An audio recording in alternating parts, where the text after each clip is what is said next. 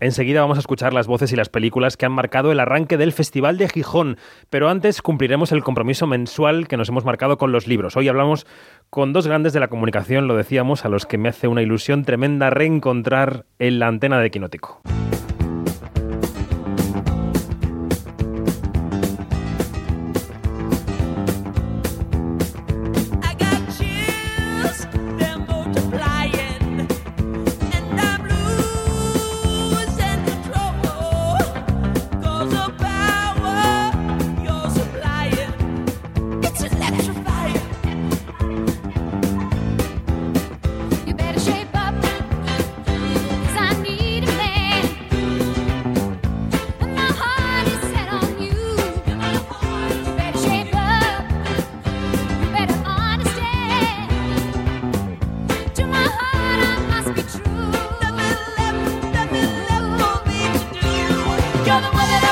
Bueno, esta canción también nos podría servir para la sección de musicales de Fernando de Luis Orueta, porque el musical de Gris eh, está, vamos, haciéndolo genial en Madrid, pero no.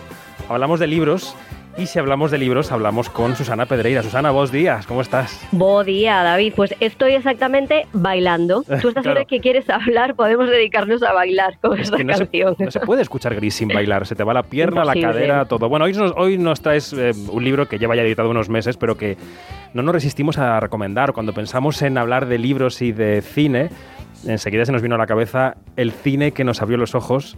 Autores Jem Manierga y Jaume Figueras, ¿no? Sí, me está encantando este reto que me lanzabas tú hace unos meses de buscar libros que hablen de cine y la verdad es que este es perfecto porque es un libro que habla de cine y además es curioso porque nació en un teatro, concretamente sí, en el Tivoli de Barcelona, cuando los autores fueron a ver Jesucristo Superstar. Ellos estaban allí, imagínalos, emocionados en el Tivoli. Bailando y además, también. Claro, seguro. Y además ellos comparten la pasión por los musicales, así que en ese momento, en ese escenario, decidieron que compartirían en un libro todo cuanto ellos han vivido en el cine, que es mucho. Han trabajado juntos muchos años en la radio, les separan 25 años de edad, así que es interesante también porque sus recuerdos son los de dos generaciones diferentes y obviamente no siempre coinciden en los gustos, pero ahí está el diálogo interesante. Es un homenaje el libro al cine, a las emociones personales que sentimos y que descubrimos viendo cine, pero es también, y yo diría que sobre todo, un homenaje a la amistad y ese placer, David, que seguro que tú conoces bien, de hablar de cine y al final hablar de la vida con un buen amigo o una buena amiga. Es que lo mejor de las películas es comentarlas después, claramente, con quien has eh, ido a verla. Bueno, no retrasamos más el momento de saludar a los autores de la joyita. Gemma Nierga, Jaume Figueras, buen día, ¿cómo estáis? Hola, Hola ¿qué tal, días. ¿qué tal? Buen día. Bueno, lo primero que tengo que decir, Susana, es que eh, mi admiración por Gemma y por Jaume existió antes de que yo entrara como becario imberbe en la cadena SER. Eh, la admiración se reforzó al conocerlos en persona porque algún especial de los Oscar hemos compartido Sí. y algún festival con Jaume también. Y esa admiración ahora es cariño, así que esta entrevista, más que una entrevista, es casi, pues no sé, como un desayuno con amigos o como ir a ver una Sí. peli con amigos, ¿no? ¿Cómo el estáis? Cariño, el cariño es mutuo, ¿eh, David? A mí me hace mucha ilusión estar aquí, oír tu voz, Susana, hola. Hola. Y saludo a Jauma también, que hace mucho que no nos vemos. Jauma, ¿qué tal? Hola, bien, vamos tirando aquí con la lluvia, con la lluvia. la Hoy lluvia. sí. Pero sí, sí, Bueno. Susana, lo has descrito muy bien. Esto es pues un, un, un encuentro entre dos amigos que han ido más al teatro que al cine juntos. Jauma y yo hemos ido a ver Sí. mucho teatro juntos. Pero a, a partir de ir a ver Jesucristo Superstar, pues nace la idea de, venga, ¿por qué no, por qué no plasmamos en un libro eh, conversaciones acerca del cine que nos ha abierto los ojos? Eh, Jaume, el cine que nos ha enseñado muchas cosas en la vida. Yo siempre, yo siempre digo que es un libro ligero, informal, porque realmente es una transcripción de unos diálogos que tuvimos Gemma y yo y la fu- fuimos, fuimos grabando, grabando, grabando y se transcribieron íntegramente esos diálogos. Por lo tanto, no es un libro que tenga ninguna pretensión literaria ni de profundidad, pero sí de sinceridad, eso sí. Hay que reconocer Sí. que, que yo lo he ojeado, pero Susana se lo ha empapado y tiene millones de preguntas. Susana, empieza. Sí, es que se lee así, ¿eh? se lee como eso, estás observando una conversación entre amigos, ¿no? Y Jauma dice que a los de su generación el cine les descubrió la vida y Gemma dice que a los de su generación Jauma les descubrió el cine. Mi pregunta es, ¿cuándo os descubristeis el uno al otro?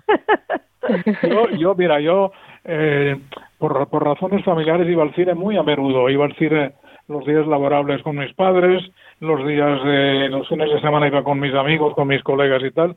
Y entonces a mí lo que me fascinaba, sobre todo en las películas americanas, esa era, esa, esa, esos problemas con iguales que había, que muchas veces se resolvían en la cocina. Yo estoy obsesionado con las cocinas de las películas americanas de los años 60, por ejemplo, ¿no? Y entonces te descubrían un tipo de vida que no era el que tú llevabas, y entonces pensabas que había muchas cosas que tú desconocías y que el cine te las estaba descubriendo. Y a la pregunta de Susana, ¿cuándo nos descubrimos? Claro, yo descubrí a Jauma viéndole en, en TV3, en la tele de aquí, la tele catalana, y Jauma es y sigue siendo una, una celebridad, un referente en el mundo de la crítica cinematográfica o del comentarista de cine, porque él lo de crítico no le acaba de gustar, ¿no? Mm. Pero yo lo veía, eh, bueno, pues ya entró en la ventana hablando de cine y poco a poco, bueno, pues nos fuimos haciendo amigos, pero yo empecé admirando a Jaume y descubriendo el cine a través de su mirada y, de su criterio y de sus ojos. Mm, y es un tuitero de colmillo afilado, hay que añadir, porque te lanza los dardos con, mucha puntería. Decíamos, el libro es como esa charla al salir del cine con un amigo o una amiga que ha visto la película contigo. Habláis de emociones, las emociones que se viven en el cine.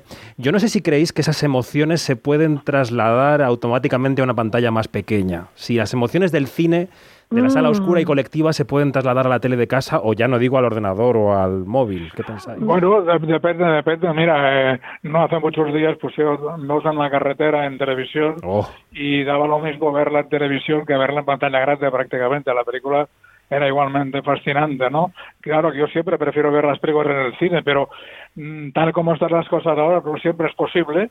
Y cuando hay una película de Netflix, por ejemplo, una película tan interesante como El poder del perro que se va a poner en Netflix muy interesante días, se ha estrenado de una manera casi clandestina en, las ciudades, ¿no?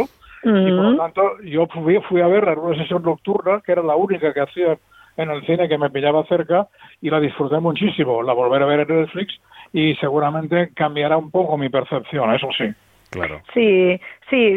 Yo al principio cuando lo has preguntado, David, te iba a decir que no, imposible sentirlo lo mismo pero a medida que ahora Jaume hablaba me daba cuenta de que, bueno, hay muchas películas que he acabado viendo en televisión y me he emocionado muchísimo. No tienes la intimidad, la oscuridad de, la sala de cine, pero no sé, yo es que conecto tanto con el cine, conecto tanto con la ficción, es un, me, me sigue atrayendo tanto evadirme a través de un buen guion, una buena interpretación, una buena música, que sí consigo emocionarme. Ahora, puestos a elegir, digo lo mismo que ya más siempre irme al cine a una sala grande y a oscuras. Pero no sé, es que es tan difícil últimamente. No sé por qué, ¿eh? ¿será que tengo niños y que ellos solo quieren ir a ver un, películas de Marvel? Claro. Y, voy al cine y solo veo, solo veo Marvel, David, Susana, es un horror. Lo, lo que pasa es que, que por desgracia a menudo, a menudo vas al cine y estás en familia también. Eh, un día, un, martes por la tarde ir a un cine, a una multisala, muchas veces te encuentras con cuatro personas en la sala y, tal. también, también se establece una, una comunión muy especial, porque sabes que estas cuatro personas estamos pendientes de esa historia, ¿no? Totalmente. Pero mira, ahora en Barcelona se ha, perdona, eh, Susana, te he interrumpido, pero sí, nada, nada. quería contar que ahora se han se ha repuesto eh, Harry Potter, celebrando los 20 años de su ha sido un éxito de taquilla. Exacto, y, mi hijo pequeño, que Arna, Jaume lo conoce, Arnau, pues es un fan de Harry Potter, lo llevamos a ver Harry Potter en sala grande y bueno, ha dicho que nunca más quiere ver Harry Potter en la televisión. Qué buena noticia. Sí, además es un niño así muy muy dramático y salió y dijo, mamá, pero esto es brutal, yo solo quiero ir al cine ahora. Imagínate, el cine estaba lleno, la sala llena a reventar y el niño, claro, no pudo ver Harry Potter en su estreno, solo la había visto a través de la pantalla pequeña y ha gozado de la experiencia de verlo en cine. Claro, es que esa experiencia sí que es difícil de replicar con la sala llena eh, en casa. Antes escuchábamos Gris al inicio, no era solo para que yo bailara, sino que esta, esa película está en el libro. Además dice Gemma que con esa película ella descubrió el amor, aunque Jauma dice que de eso nada, que lo que ella descubrió fue el sexo. Ah, vamos a aclarar quién tiene razón. a ver. Por culpa de esta frase, mi hijo que empezó a leer el libro dijo, no voy a seguir, mamá, porque es un libro erótico. ¡Ay! Y digo, no, hombre, no, no, no, esta es una broma de Jauma. Bueno, sí, es verdad que yo quise empezar el libro, quisimos empezar el libro con Gris, porque para mí es mi primer recuerdo. Yo tenía 13 años, fui al cine Aribau y, y cuando acabó la peli, yo notaba una presión en el pecho, un dolor. Llegué a casa y se lo conté a mi madre preocupada y, y no, con el tiempo descubrí que es que estaba estaba experimentando el amor, el enamoramiento por primera vez en mi vida. Era la Suco, entiendo. Yo siempre, yo siempre le discutía a Gemma una cosa de Gris, que para ser alumnos de instituto todos eran muy talluditos, ¿ya, ¿eh? Bueno, casi treintañeros. Olivia Newton-John tenía 30, ¿eh? Sí. Yauma, pero, pero de verdad, yo, yo no lo noté. Yo tenía 13 años con mi prima en el cine. Normal. ¿Te puedes imaginar lo que, lo que sentía yo viendo uh, cantando Oh, Mendy, no, que canta Sandy, Sandy, Sandy. Sandy. mirando un lago, mirando un lago y ve la cara de Sandy en el lago. Bueno, para mí era Eso era amor, sí, yo estoy con Gemma. Yo soy equipo Gemma en este debate. Claro. Ella decía hopelessly devoted to you. ¿Lo acordáis? Pues lo mismo, pero contra Volta, claramente. Oye, si, si, antes escuchábamos Gris, yo creo que podemos cambiar completamente de género. Venga. ¿Esta habitación te recuerda algo? No. No me ocultes nada. ¿Qué tienes en la mente? No lo sé. Sí que lo sabes. No empieces otra vez. No me mires con ese aire de superioridad. Estoy harto de tus investigaciones. Estabas mirando la cama. ¿Qué te da miedo? El blanco. Rayas. Cuando hice marcas con el tenedor en el mantel, te agitaste. Y aquella noche que me besaste, te apartaste de mí por mi bata. Era blanca, tenía rayas oscuras. ¿Por qué te asusta el color blanco? ¿Por qué te asustan las rayas? Piensa en el color blanco. Blanco. Me asusta, no puedo mirar. Quieto, no intentes huir. Mira la concha blanca, recuerda. Es un fragmento, obviamente, de Recuerda de Hitchcock, la primera película que viste en el cine, creo, Jauma, ¿no? Eh, bueno, yo era muy jovencito, muy crío, muy crío, y vi la película de cine de mi barrio, que yo siempre cuento una historia que me parece divertida, que era un cine muy grande que tenía los lavabos a la, al lado izquierdo y cuando veía yo a la gente que salía de los lavabos entre película y película, yo creía que eran los actores que salían de la pantalla a hacer un pipí o a, hacer, fumar un cigarrito. Y yo y, y recuerda y yo creo que en mi subconsciente despertó un poco mi vocación del psicoanálisis. Yo quería ser psiquiatra de jovencito y aunque la película era um, como siempre en todas las de Hitchcock había una visión un poquito curiosa de, de, de los fenómenos eh, mentales, eh, recuerda, me dejó un recuerdo imborrable. Hmm. Antes decía Gemma, recordaba Gemma que te reivindicas como cronista y no como crítico. Yo, por ejemplo, pensando en esto, yo diría que lo que hago, si hablamos de volumen de tiempo, casi sería entrevistador, porque lo que hago es hablar con gente en este trabajo. Ah, eh, y tú recuerdas, Jauma, claro, cuando entrevistabas a actores sin límites de tiempo, no como ahora que nos dan tres minutos a través de un Zoom. Sí, sí, sí, sí, Yo en, en, en, TV3 incluso han tenido el detalle este, este otoño de reponer de madrugada algunas entrevistas mías largas que se, que, se vieron fragmentadas. Y hay un par de entrevistas, una con John Fontaine y otra con Shirley Bailet, que duran 45 minutos y era un diálogo que iba, iba surgiendo. Primero Shirley Bailey un poquito reticente, pero luego entró completamente en la conversación y fue una delicia. Yo no la había, no la había vuelto a ver entera. Esa, esas, esas joyas ahora son irrepetibles. Claro. Pero ¿y por qué eso ha desaparecido, Jaume, David? Os lo pregunto. ¿Por qué esas, eh, esas estrellas de Hollywood, Jaume, que, que venían a nuestro país y permitían que les pudiéramos entrevistar durante 40 pues, minutos? Y ahora tiene razón David, nos hemos acostumbrado a entrevistas de promoción de pelis que duran pues, ocho ah. minutos y ya tienes al jefe de prensa mirándote y diciéndote termina ya porque porque llega el siguiente compañero. Absolutamente. Ahora, quizá David me dé la razón que ahora la mayoría de entrevistas que se hacen de promoción se hacen por Skype o por... O, sea, porque yo veo a veces, eh, yo que sé, directoras suecas que evidentemente se han movido de Estocolmo para dar su entrevista, ¿no? Claro.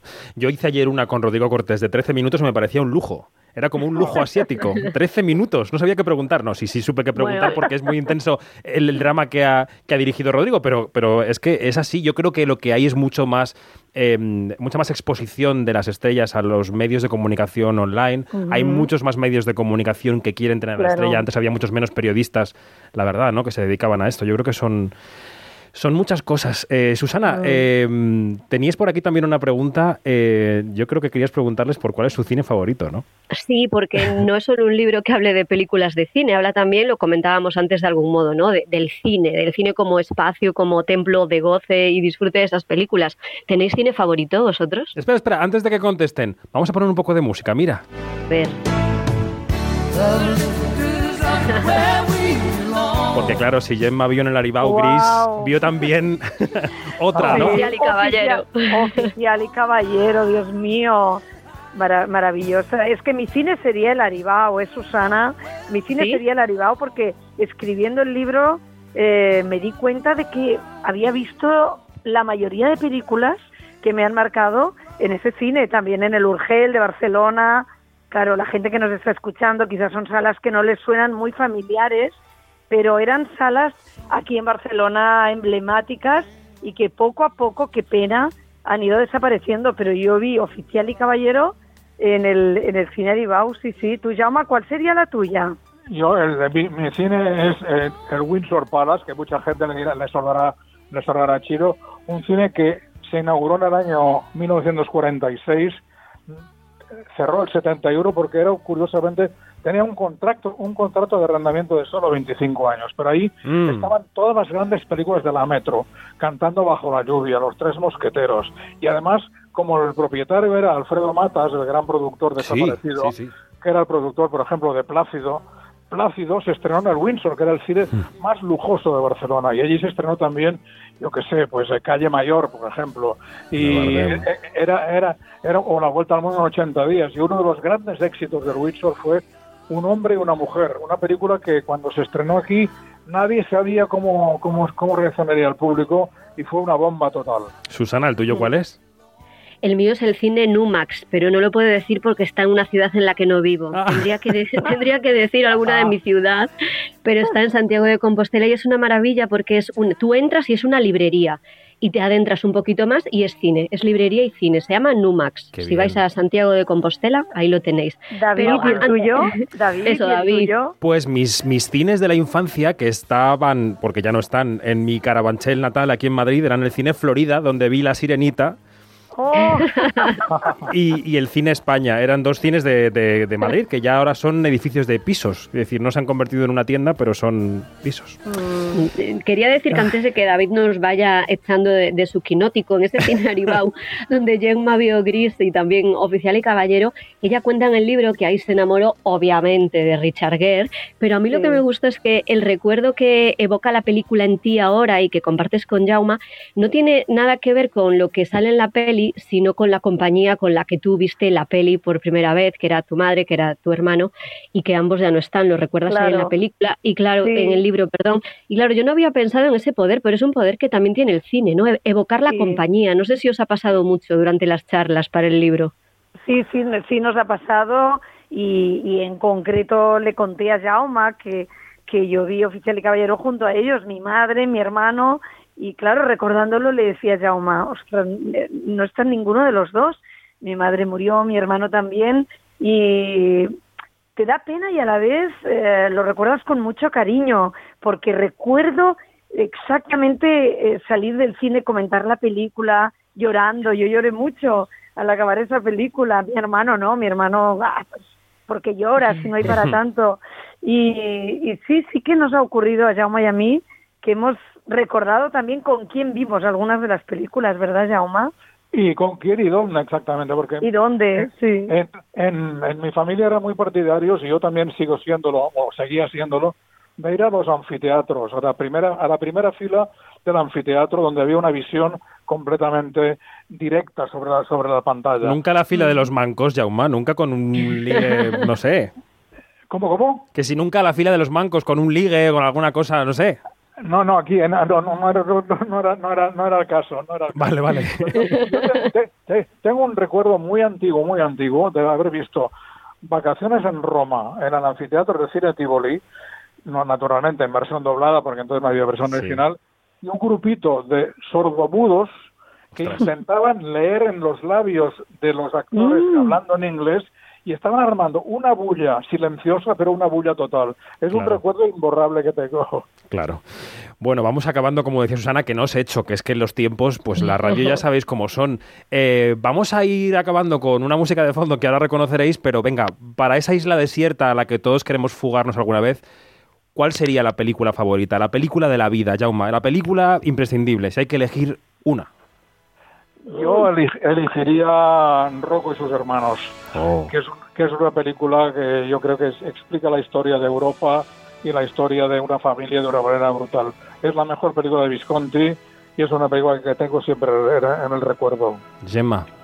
Ay, no lo sé, David, esta pregunta ah, te diré una, pero, pero no es de la que me llevaría, pero la primera que me ha venido cuando lo has dicho es Cinema Paradiso. Claro por, la, por las emociones que provoca en mí siempre, bueno, inigualables. Entonces quizá escogería esta para disfrutar y llorar, llorar mucho. Susana, no te escapas, ¿eh? Tienes que decir una. Uy, no, no, no, no me metas en eso. Yo, yo mira, antes decía Jauma, eh, vacaciones en Roma, podría ser, podría ser Cinema Paradiso y, podría ser, ser, lo voy a decir, no me da vergüenza, Dirty Dancing. Oh, Los placeres culpables, qué bonitos son. Pero bueno, fíjate, fíjate, lleva que eh, el mes que viene nos dar un premio para por este libro en la Filmoteca de Cataluña. Oh, felicidades. Ah, felicidades. Que, eligiéramos una película y entonces no, no la mejor película, sino la película que nos marcó también en una época, que era cuando ruge la marabunta. Ostras. Porque, porque era una película que de crío, de adolescente, había unas insinuaciones eróticas en los diálogos que te, que te ruborizaban prácticamente. O sea que a, a, veces la elección de una película no depende de su calidad, sino del impacto mental que te, que te dejó, ¿no? Tienes toda la razón. Fíjate, la mía sería Testigo de Cargo de Billy Wilder. Es una película que me marcó de niño. También, me, apunto, David, me apunto. Y, y, desde entonces la llevo conmigo. Bueno, pues ha sido un placer charlar, no solo con Susana Pedreira, que siempre es un placer, sino con Gemma Nierga y con Jaume Figueras. Jauma, gracias por todo. Un abrazo enorme. Igualmente. Y, Gemma, suerte que, no hace falta con ese café de ideas y con todo lo que hagas, que ya sabes que estamos ahí contigo. Gracias, un abrazo. Y nos vamos con Jesucristo Superstar, que unió esto. ¡Arriba!